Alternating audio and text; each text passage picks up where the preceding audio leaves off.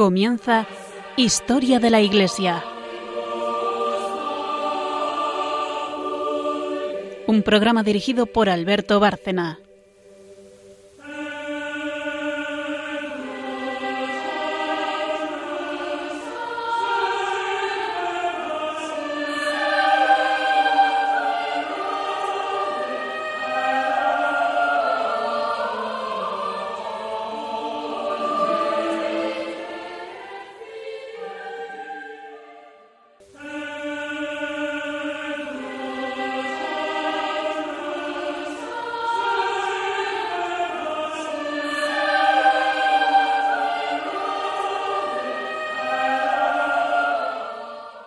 Buenas noches, oyentes de Radio María y de Historia de la Iglesia.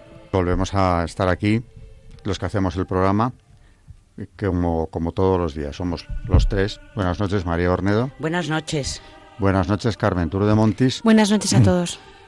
Y yo que también les doy las buenas noches y, y agradezco su compañía, aunque no nos veamos.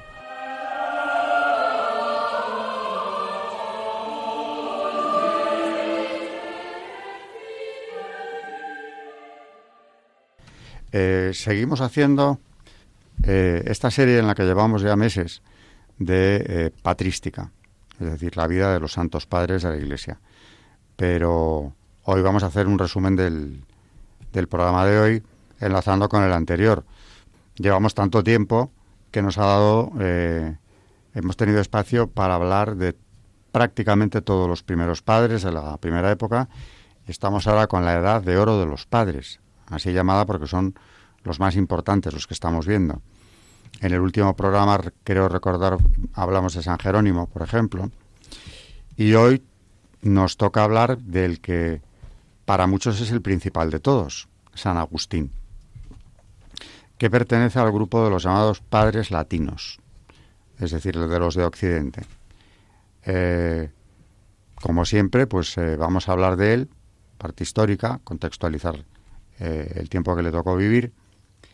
Luego, Carmen nos traerá un santo relacionado con los padres, o santa en este caso, y después, eh, como siempre en la tercera sección del programa, magisterio, relacionado con los textos de este padre, concretamente de San Agustín, del que tenemos muchísimo. Vamos a hacer una primera pausa y empezamos.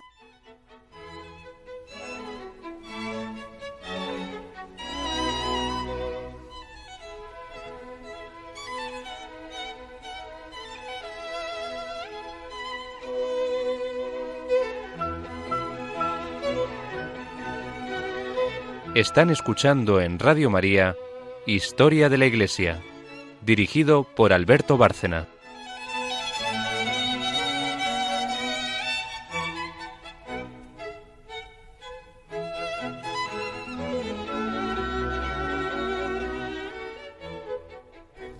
Pues como estaba diciendo, eh, para muchos es el principal de todos los padres de la Iglesia.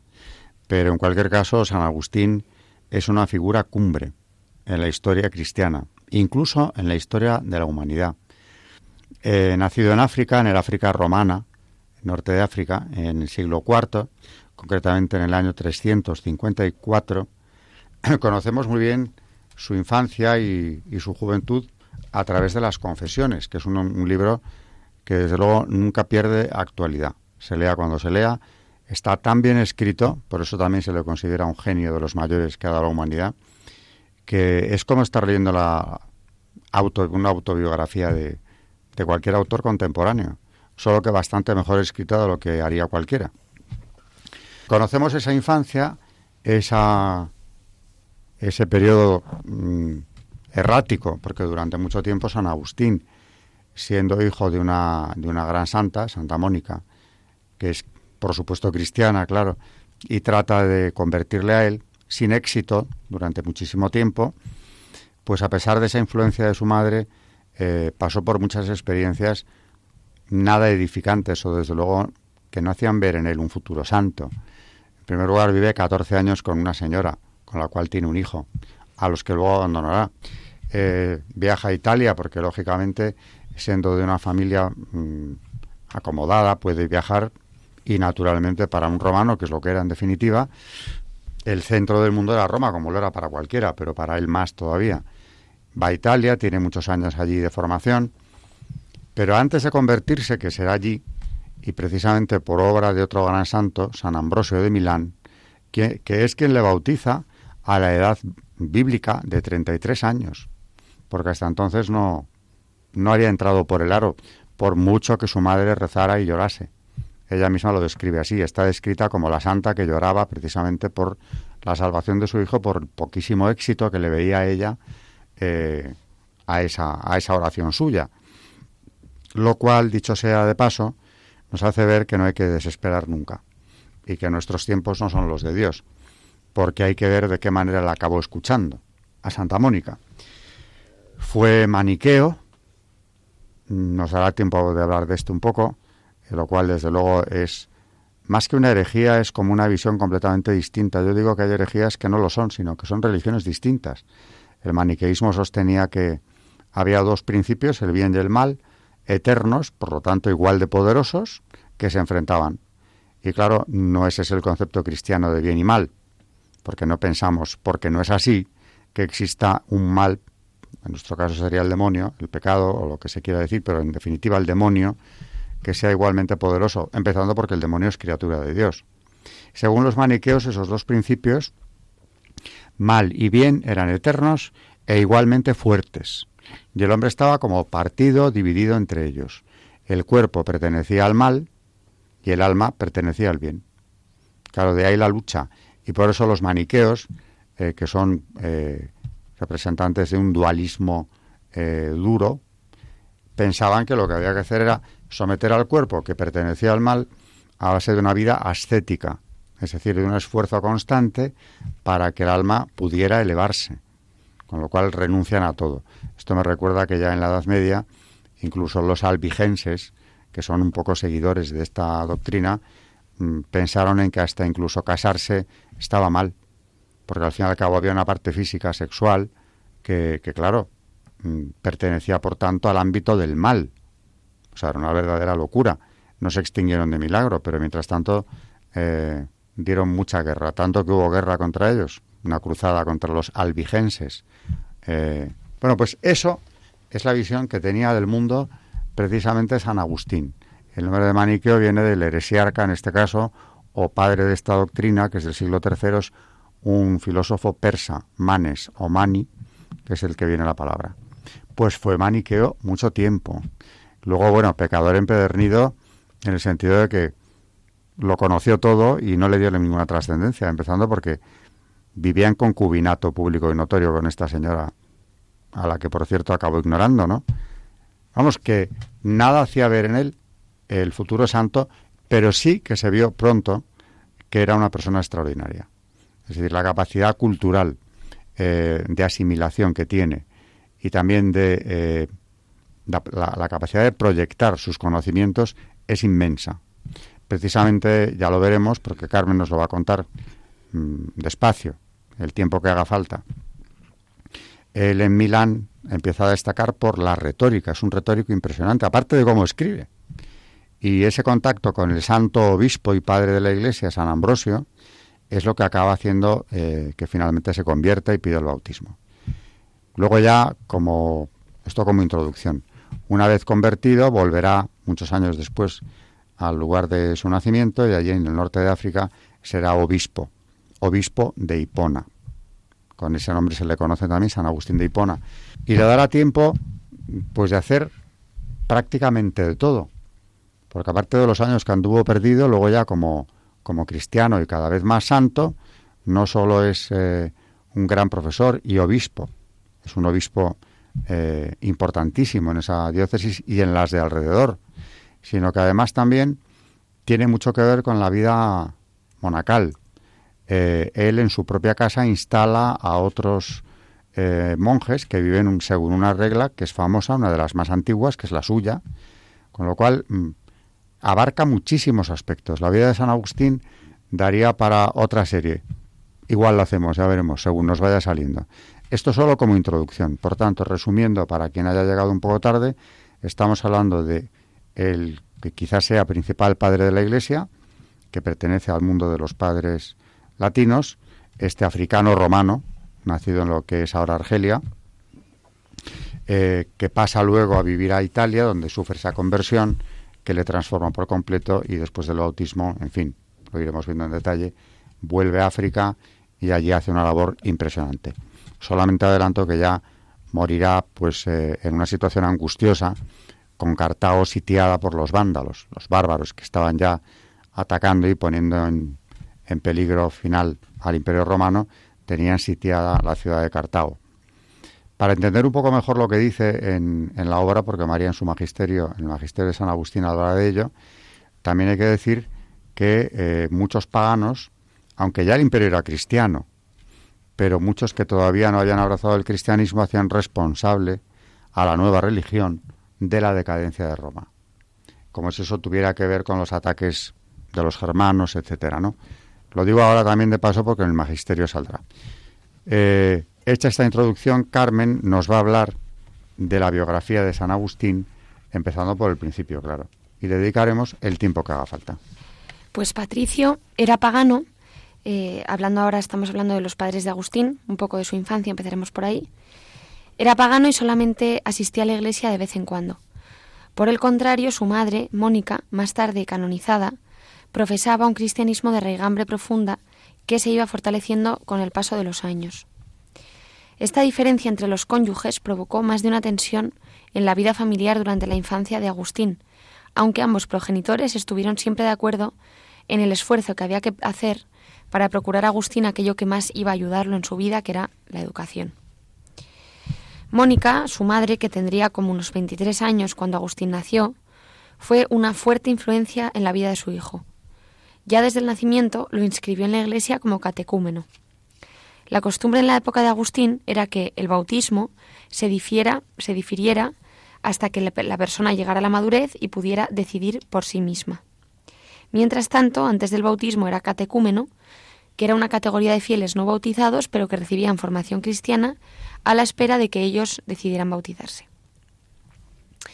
Como decimos, la influencia de su madre Mónica eh, es más que evidente, y a pesar de una cierta tensión entre, los, entre el padre y la madre, y entre la madre y el hijo durante la juventud rebelde de Agustín, desde el momento de la conversión Mónica fue una entregada compañera en los avatares de la vida de su hijo, a quien acompañó, eh, que luego contaremos, durante su estancia en Italia y su retiro en Casiciaco. Agustín sentía por su madre un profundo y sincero respeto, sin esconder a veces un profundo malestar por el empeño de Mónica en su vida y el carácter absorbente del amor que ella le profesaba. Es descrita por su hijo como una mujer digna, seria y austera, que no perdía el tiempo en trivialidades, y cuya actitud ante las situaciones y personas de su vida fue siempre irreprochablemente equilibrada. Eh, sabemos que tuvo al menos dos hermanos, Navigio y Perpetua, quien al quedar viuda dirigió un convento de monjas de la Orden Agustina que, eh, que ya lo contaremos, que fundó luego su hermano.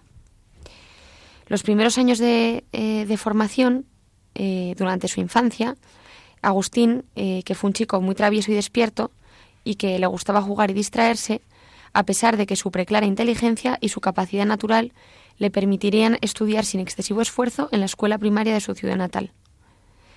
Más tarde, gracias a la intervención económica de Romaniano, se trasladó a Madaura y a completar su formación inicial con el, estudio del trivium, dialéctica, retórica y filosofía, y el quadrivium, aritmética, geometría, música y astronomía.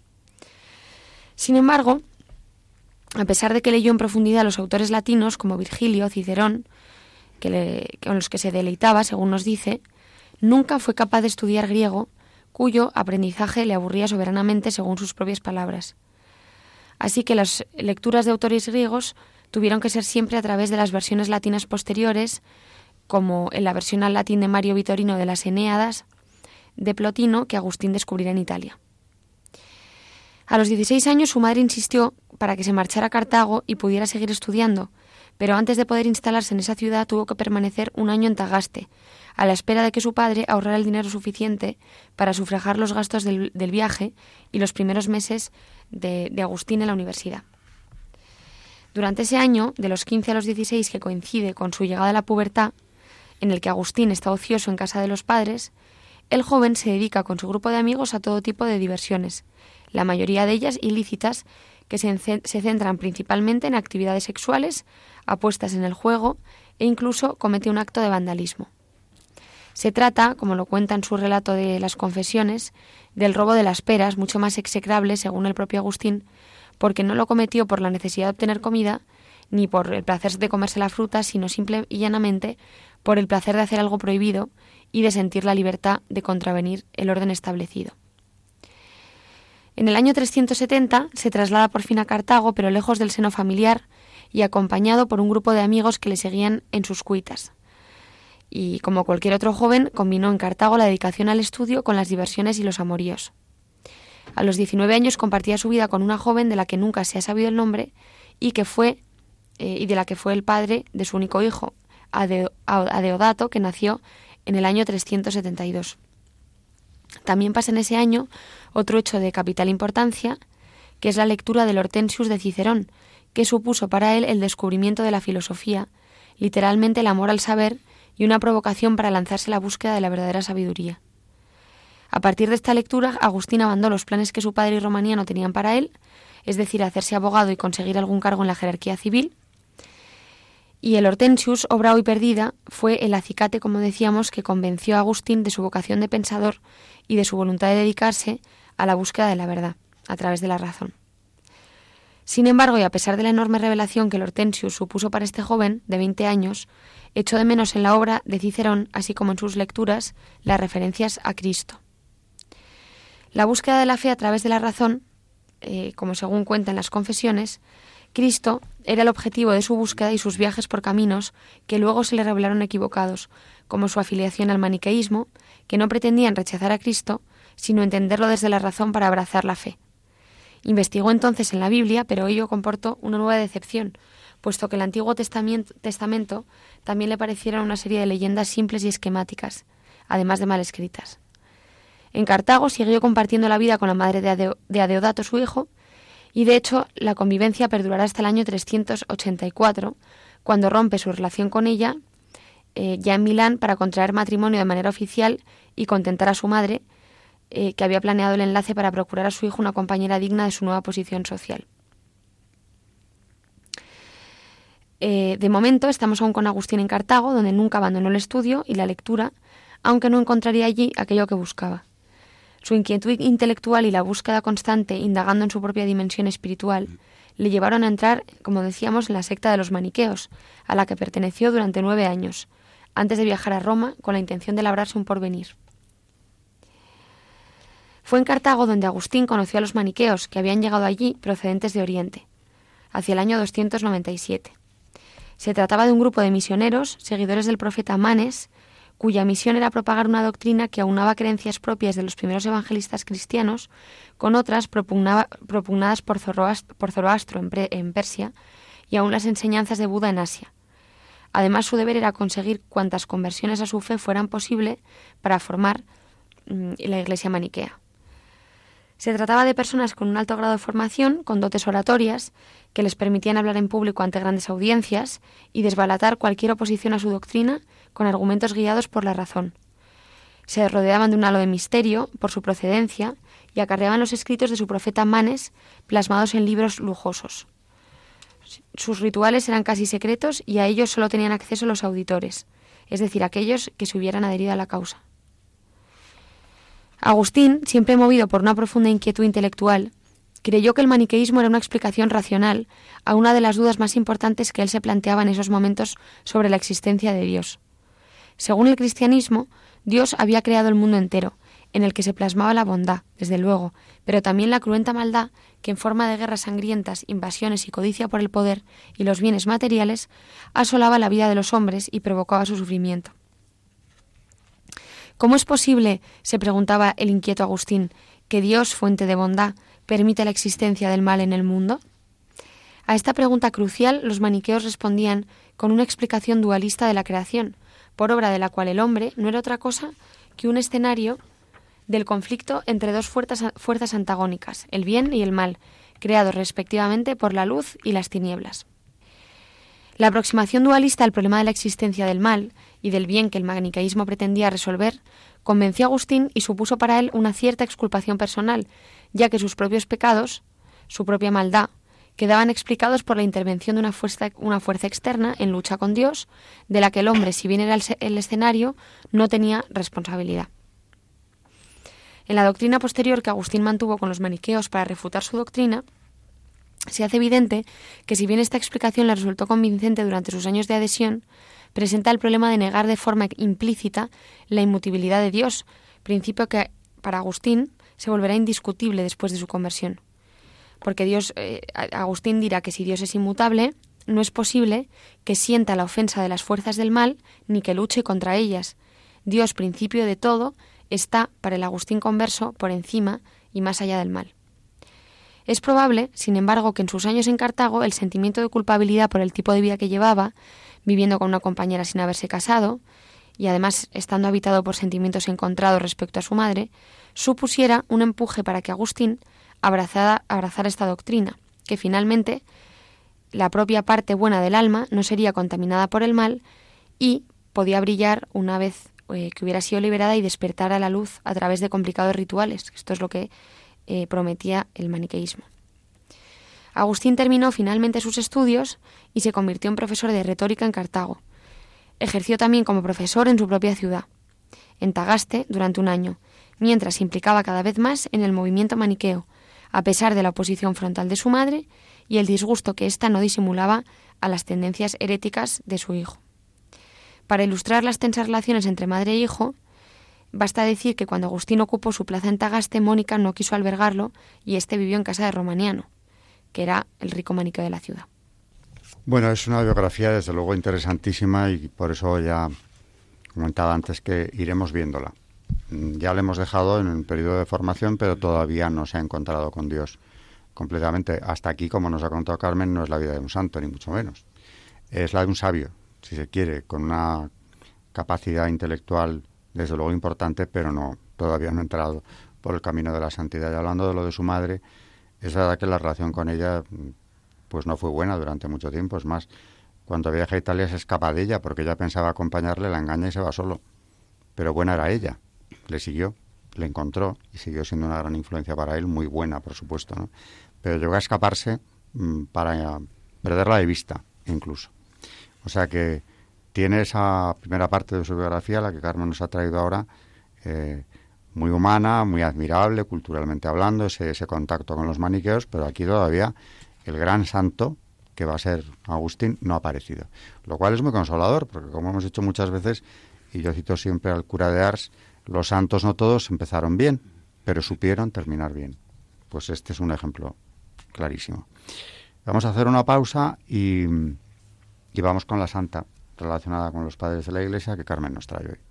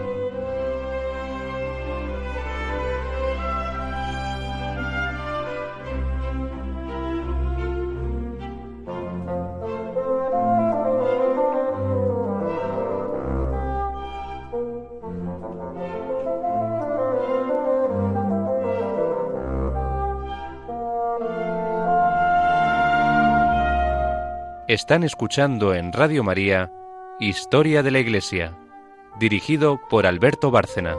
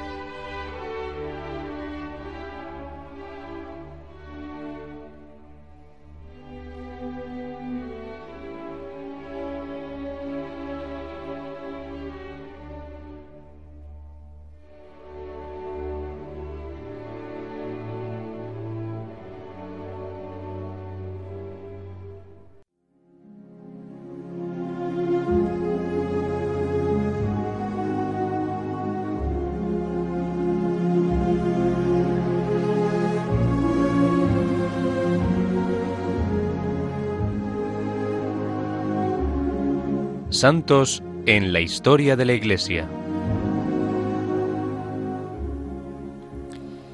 Hoy vamos a hablar de Santa Marcela, viuda y religiosa. Fue hija de Santa Balbina y de un, nombre, y de un noble romano cuyo nombre se ignora. Su hermana fue Santa Sela, que se festeja el 6 de diciembre, y sobre su infancia nada sabemos, así que saltaremos hasta su juventud, durante la cual fue casada con, con un patricio romano como ella. Pero el matrimonio no llegó ni al año, pues el marido murió, quedando Marcela viuda y sin hijos. Esta pérdida hizo que la joven comenzase a plantearse una vida entregada del todo a Cristo, alejada del mundo y de sus vanidades. Así vivía ya su hermana Sela desde niña. Sobre el 372 llegó a Roma. Eh, San Pedro II de Alejandría llega a Roma en este año y desterrado además por segunda vez de su sede. Le conoció Marcela y Pedro, le confirmó en su deseo de tomar el velo monástico, poniéndole de ejemplo la vida de los solitarios de la Tebaida, como San Antonio y San Pablo. Comentó entonces la, la Santa Viuda una vida de recogimiento, austeridad y caridad. En 377 fue solicitada en matrimonio por Cereal, un noble ya entrado en años. Aunque su madre le insistió, Marcela se negó a aceptarlo en aras de continuar su vida recogida. La posibilidad de adoptar la vida monástica extraña Roma en aquel momento le llegó en 382 cuando San Jerónimo llegó a Roma. Ella quiso ponerse bajo su dirección y tanto insistió que el santo así lo hizo, comenzando a llevarla por los caminos de la penitencia y la disciplina monásticas. Ayunaba continuamente, no comía carne y solo se permitía beber vino por consejo de los médicos. Fue versada en las escrituras, cosa que San Jerónimo alababa. Fue Marcela la primera dama romana en profesar los votos de pobreza, obediencia y castidad. Pronto otras mujeres siguieron su ejemplo como Santa Paula, Santa Lea, Santa Melania la joven, Santa Principia o Santa Fabiola. Su vida era muy discreta y callada. Para vivir mejor en soledad, Marcela se retiró con sus compañeras a una quinta que poseía fuera de la ciudad, en el monte Aventino. Escribirá San Jerónimo acerca de aquel lugar. La quinta suburbana os sirvió de monasterio y la campiña elegida de yermo, y allí vivisteis mucho tiempo, de tal suerte que a imitación vuestra y por conversión de muchos, nos alegrábamos de ver a Roma hecha un Jerusalén. Ya son, ya son muchísimos los monasterios, innumerable, innumerable la multitud de monjes, en este monástico retiro, a más del ejercicio sólido de las virtudes, que es el medio por donde Dios enriquece nuestras almas con sus soberanos dones. Se dio toda Marcela el estudio sagrado, y cuanto más crecían en ella las luces del entendimiento, iba aumentándose el ansia y el deseo de saber, no por curiosidad vana, sino para progresar más en la virtud. En 410, el godo Alarico invadió y saqueó Roma. Los habitantes de la ciudad huyeron intentando salvar sus vidas, otros no lo consiguieron. Marcela y sus monjas permanecieron en su quinta, y allí llegaron los godos quienes por milagro la respetaron. Sin embargo, el sufrimiento por la situación le provocó la enfermedad, y finalmente falleció en septiembre del mismo año. San Jerónimo le dedicó un sentido panegírico. Su memoria litúrgica no entró en la Iglesia hasta el siglo XVI, cuando Baronio la incluyó a 31 de enero, el día de la traslación de sus reliquias.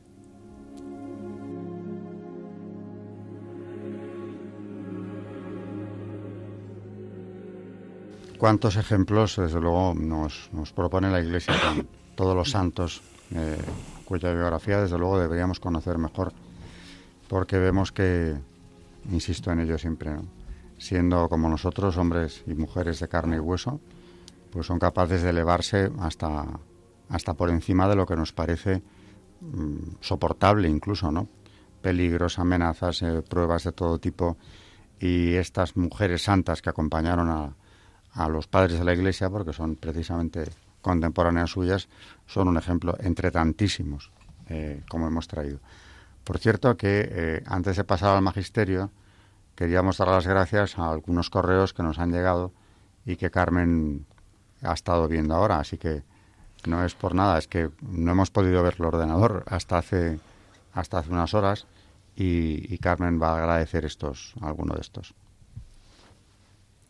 Pues le queríamos dar las gracias porque la verdad que hacía un, mes y algo que no leíamos los emails, así que a todos nuestros oyentes que nos han escrito y animar también, que ya prometemos que los leeremos más asiduamente, al resto a que nos escriban, que nos hace mucha ilusión, y más con los emails tan, tan bonitos que nos habéis mandado. Entonces, pues bueno, primero agradecer eh, a Carmen García, que, nos pregunta por unos textos, ya le hemos, ya le hemos contestado eh, vía email sobre San Gregorio Nacianceno a Carmen García, pero también nos agradece y le agradecemos a ella que, nos escriba. También eh, le queremos dar las gracias a María del Carmen Barcielafer, eh, o así está ella en su email, eh, diciéndonos que le interesa mucho el tema de los padres de la Iglesia y que le ayudan a tener una buena formación, pues le damos mucho las gracias y nos alegramos. Mm, luego también queríamos agradecer enormemente un texto precioso que nos ha enviado un oyente que se llama Antonia de Abajo, de Córdoba, que la verdad que nos ha hecho, vamos, eh, estábamos al borde de la lágrima con la maravilla de email que nos ha enviado y, la verdad que, nos ha hecho mucha ilusión. Así que gracias a ella por escucharnos y nos anima mucho a seguir. Y nada, y a los demás, si, si me dejo alguno, eh, pues, eh, pues lo siento, creo que he leído todos los que nos han enviado. Luego nos hacen algunas preguntas. A ellos, a los demás ya les hemos contestado vía email. Y, repetimos que agradecemos mucho eh, que nos escriban. Y luego decir a nuestros, oyentes, a nuestros oyentes que si nos quieren escribir, estaremos encantados. Y, nuestro email es, es historia de la iglesia arroba. Así que eh, si nos quieren escribir, preguntar cualquier cosa, pues estaremos encantados de atenderles. Entramos ya en la parte de magisterio. Tenemos muchísimo magisterio de San Agustín, eh, pero vamos a empezar con ese, con esa obra suya que ya hoy hemos comentado por encima de pasada, ¿no? que son las confesiones. Ese libro que siempre se lee con facilidad, que es entretenidísimo, además de, de todo lo que se aprende en él, que son, como indica el título, las confesiones de lo que fue la vida de San Agustín eh, desde la infancia hasta su conversión. Cuenta de todo. Así que María ha elegido algunas partes del libro para, para nada, simplemente a modo de ejemplo de, de lo que contiene y animando a todos a que lo lean.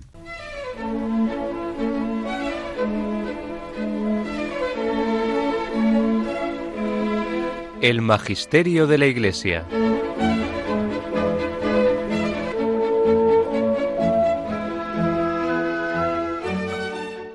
hemos traído varios textos de las confesiones, bueno, y de otras obras suyas, y vamos a empezar por las confesiones.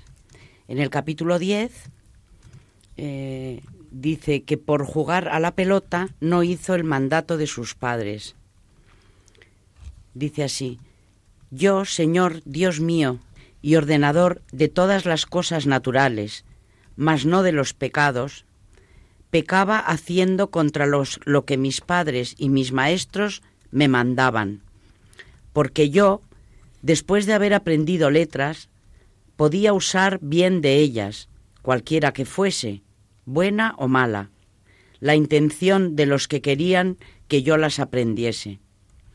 Porque no dejaba yo de hacer lo que ellos me mandaban por hacer otra cosa mejor, sino por jugar queriendo con soberbia siempre vencer, y deleitando mis oídos con patrañas y falsas consejas, y los ojos con una vana curiosidad de ver espectáculos y entretenimientos, a donde los que los mandan representar son de oficio y dignidad tan preeminente que todos desean que sus hijos sean tales como ellos son. Y por otra parte, huelgan que sean castigados si, por mirar los tales juegos y representaciones, pierden algo de su estudio, por lo cual querían que supiesen y viniesen a ser tan excelentes que puedan entretener al pueblo con semejantes fiestas. Mirad vos, Señor, con misericordia estas cosas, y libradnos, pues ya os invocamos, y librad también a los que aún no os invocan, para que libres ya de sí, os invoquen y alaben. Bueno, esto es un, uno de los textos de, dentro de las confesiones. Ahora dentro de las confesiones 10.6, en la búsqueda de Dios, dice así, Señor, te amo con conciencia cierta, no dudosa. Heriste mi corazón con tu palabra y te amé. Pero también el cielo y la tierra y todo lo que en ellos se contiene, me dicen por todas partes que te ame. No cesan de decírselo a todos, de modo que son inexcusables. ¿Y qué es lo que amo cuando te amo? No la belleza del cuerpo ni la hermosura del tiempo, no la blancura de la luz que es tan amable a los ojos terrenos, no las dulces melodías de toda clase de música, ni la fragancia de las flores, de los ungüentos y de los aromas, no la dulzura del maná y de la miel, no los miembros gratos a los abrazos de la carne. Nada de esto amo cuando amo a mi Dios.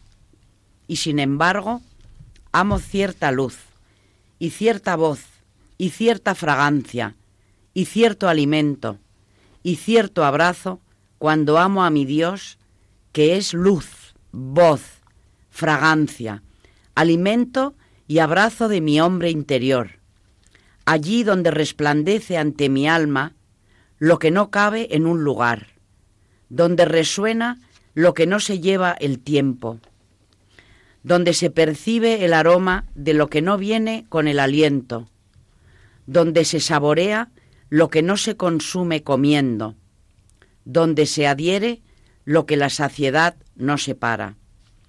Esto es lo que amo cuando amo a mi Dios. Pero, ¿qué es entonces Dios? Pregunté a la tierra y me respondió, no soy yo. Y todas las cosas que hay en ella me contestaron lo mismo.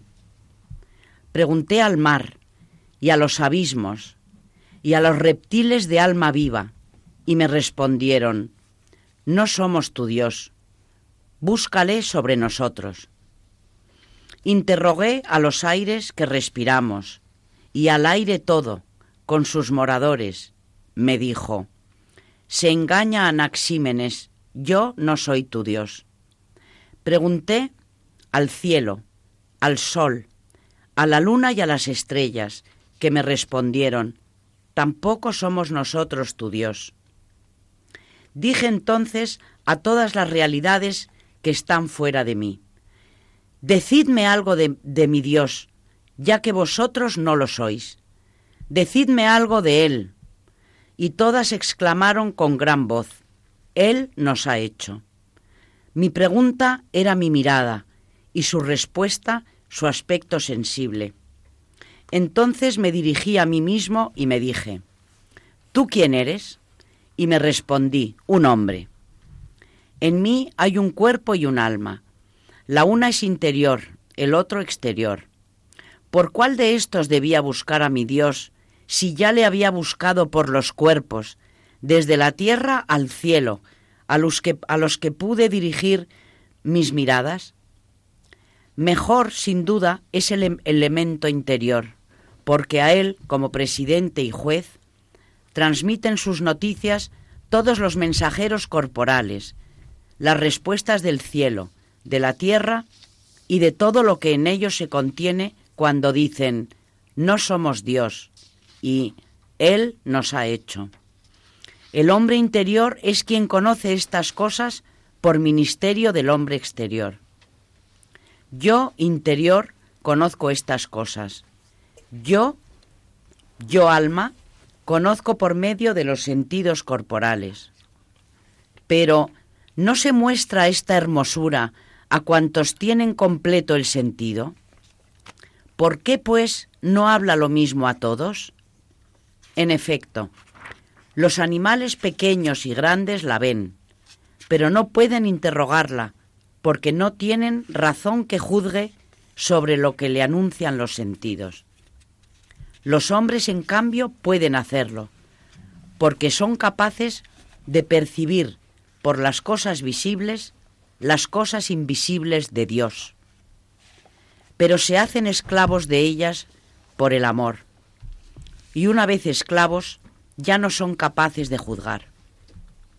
Las cosas creadas no responden a los que simplemente interrogan, sino a los que juzgan. No cambian de voz, es decir, de aspecto, si uno ve solamente y otro, además de ver, interroga, de modo que aparezca a uno de una manera y a otro de otro, sino que, mostrándose a los dos, es muda para uno y en cambio habla al otro. O mejor dicho, habla a todos, pero entienden solo los que confrontan su voz, recibida de fuera, con la verdad interior. En las confesiones también hay una oración, bueno, hay más, pero hay una eh, que merece la pena traerla aquí y que sería como para aprendérsela. Compuesta por él, por supuesto. Que dice así, Tarde te amé, hermosura tan antigua y tan nueva, tarde te amé. Y he aquí que tú estabas dentro de mí y yo fuera, y por fuera te buscaba. Y deforme como era, me lanzaba sobre estas cosas hermosas que tú creaste. Tú estabas conmigo, mas yo no lo estaba contigo.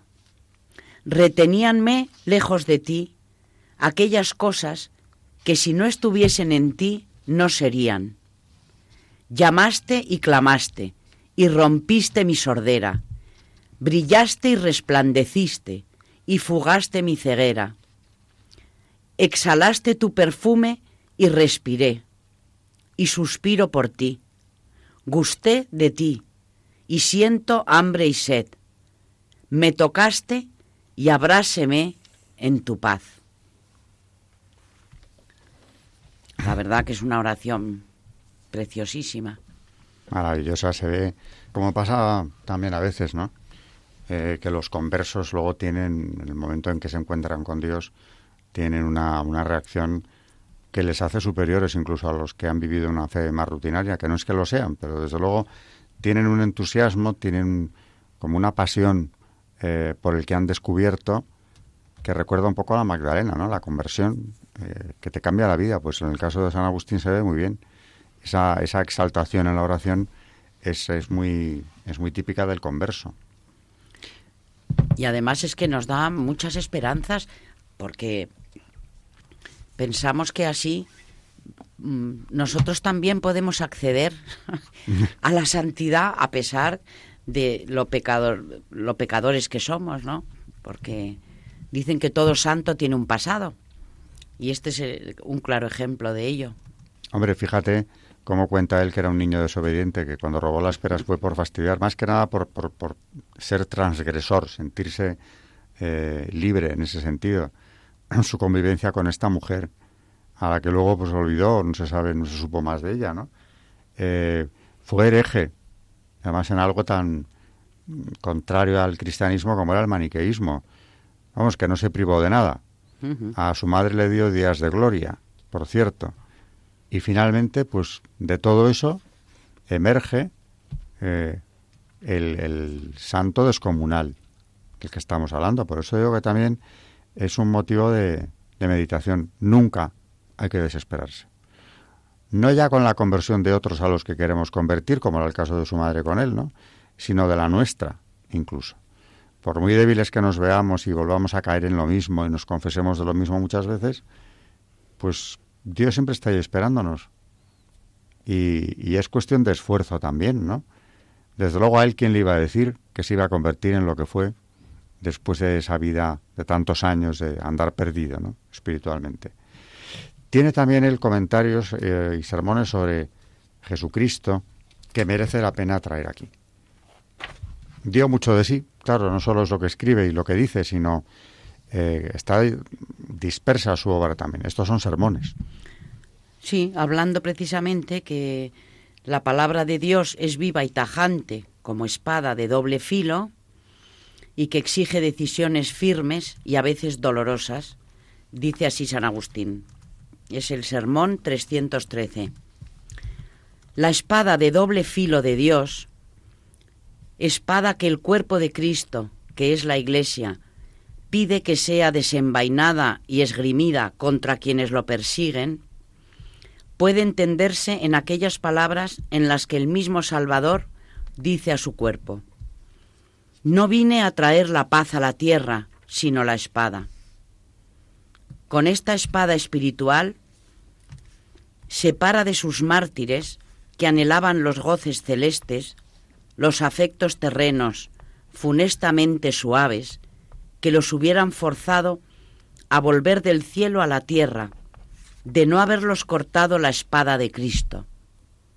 Pero existe otra muy clara espada de Dios, el alma del justo en la mano de Dios, de la que se dice en el Salmo, Libra mi alma de los malvados, tu espada de los enemigos de tu mano.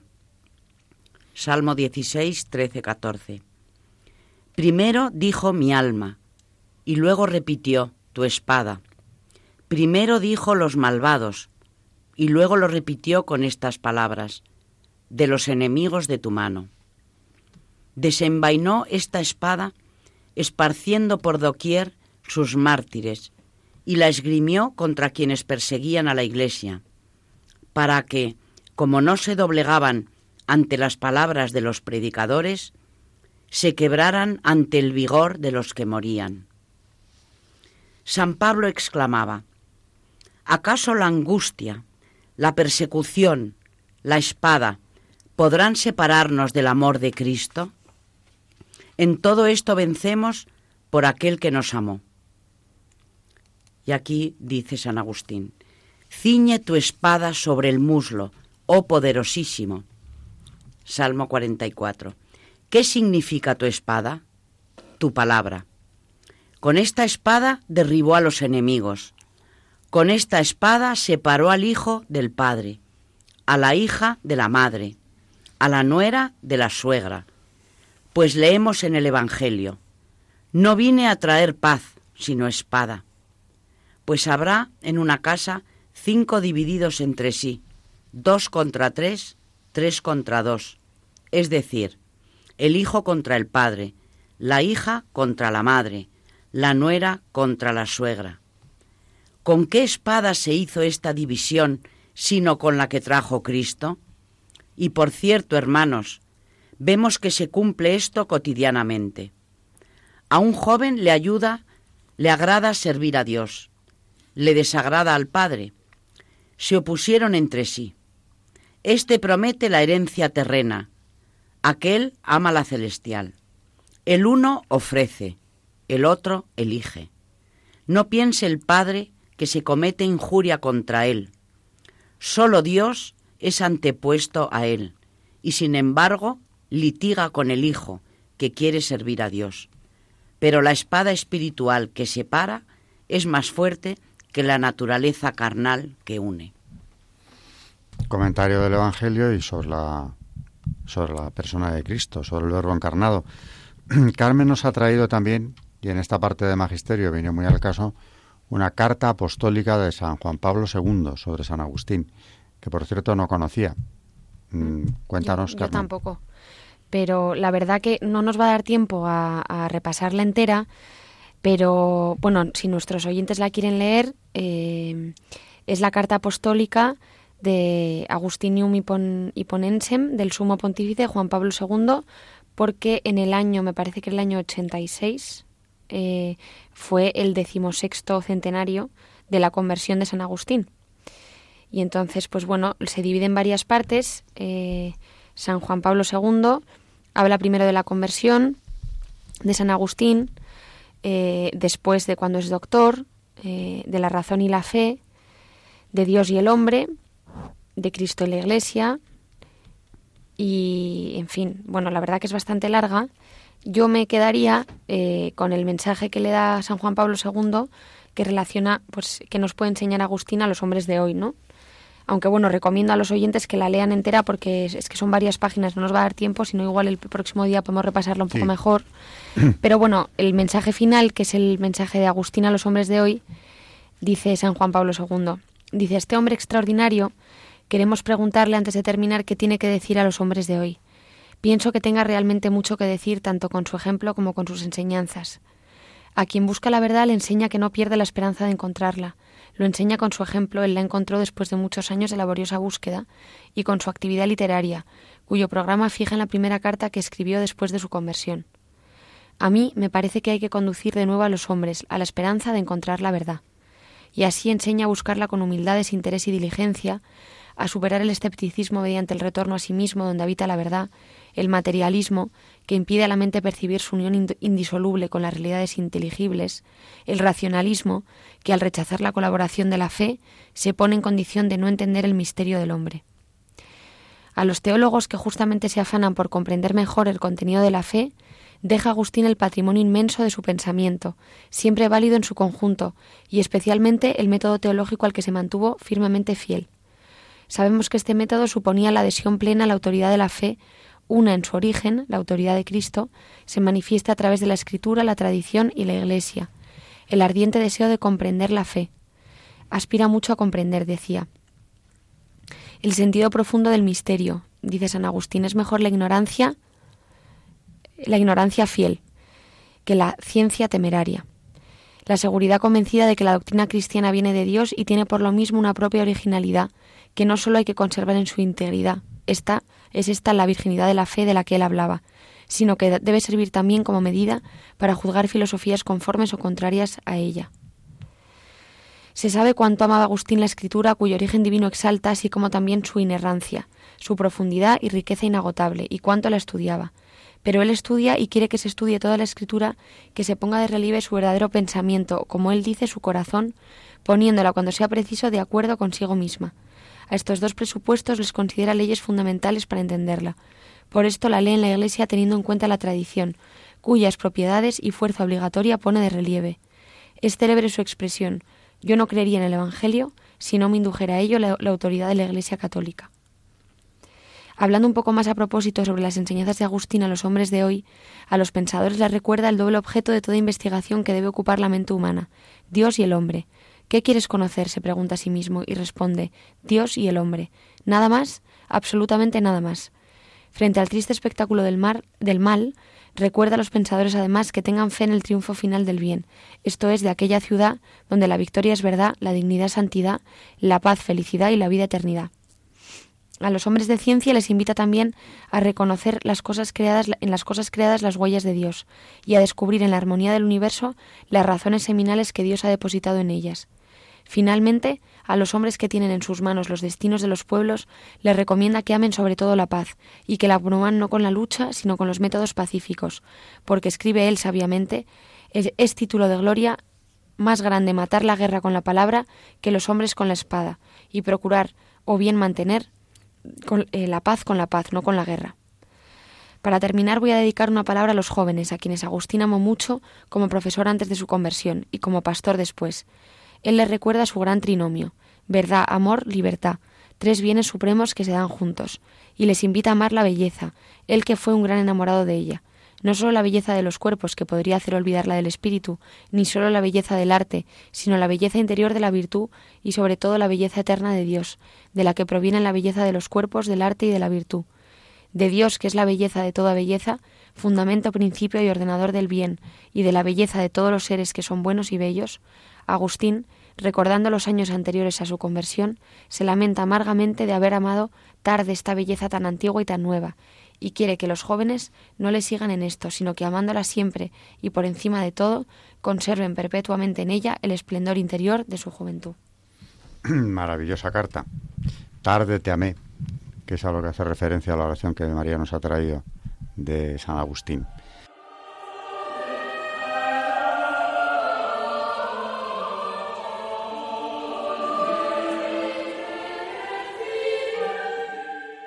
Se nos ha ido la hora y con San Agustín pasa lo que ya sabíamos, ¿no? que nos falta tiempo. Pero bueno, como nos sobra en el programa, porque nos quedan muchos por hacer, seguiremos con él. Así que buenas noches a nuestros oyentes. Muchas gracias, María Ornedo, y buenas noches. Buenas noches y gracias. Gracias y buenas noches, Carmen Turdemontis. Buenas noches a todos. Y gracias y buenas noches a todos nuestros oyentes de Radio María eh, y de Historia de la Iglesia.